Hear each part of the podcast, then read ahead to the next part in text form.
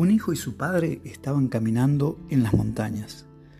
De repente el hijo se cayó, se lastimó y gritó ¡Ay! Para su sorpresa, oyó una voz repitiendo en algún lugar de la montaña ¡Ay! Con curiosidad el niño gritó ¿Quién eres tú? Recibió de respuesta ¿Quién eres tú? Enojado con la respuesta gritó ¡Cobarde! Recibió de respuesta ¡Cobarde! Miró a su padre y le preguntó, ¿qué sucede? El padre sonrió y dijo, Hijo mío, presta atención. Entonces el padre gritó en la montaña, Te admiro. Y la voz respondió, Te admiro. De nuevo el hombre gritó, Eres un campeón. Y la voz respondió, Eres un campeón. El niño estaba asombrado, pero no entendía. Luego el padre le explicó, La gente lo llama eco, pero en realidad es la vida. La vida te devuelve todo lo que dices o haces.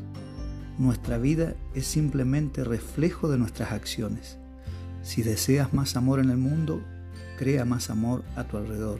Si deseas más competitividad en tu grupo, ejercita tu competencia. Esta relación se aplica a todos los aspectos de la vida. La vida te dará de regreso exactamente todo aquello que tú le has dado.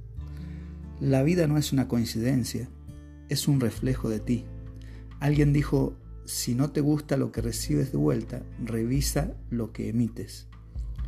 Y la Biblia dice, no os engañéis, Dios no puede ser burlado, pues todo lo que el hombre sembrare, eso también segará.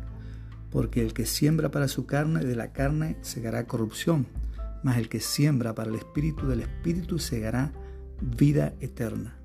No nos cansemos pues de hacer el bien, porque a su tiempo segaremos si no desmayamos.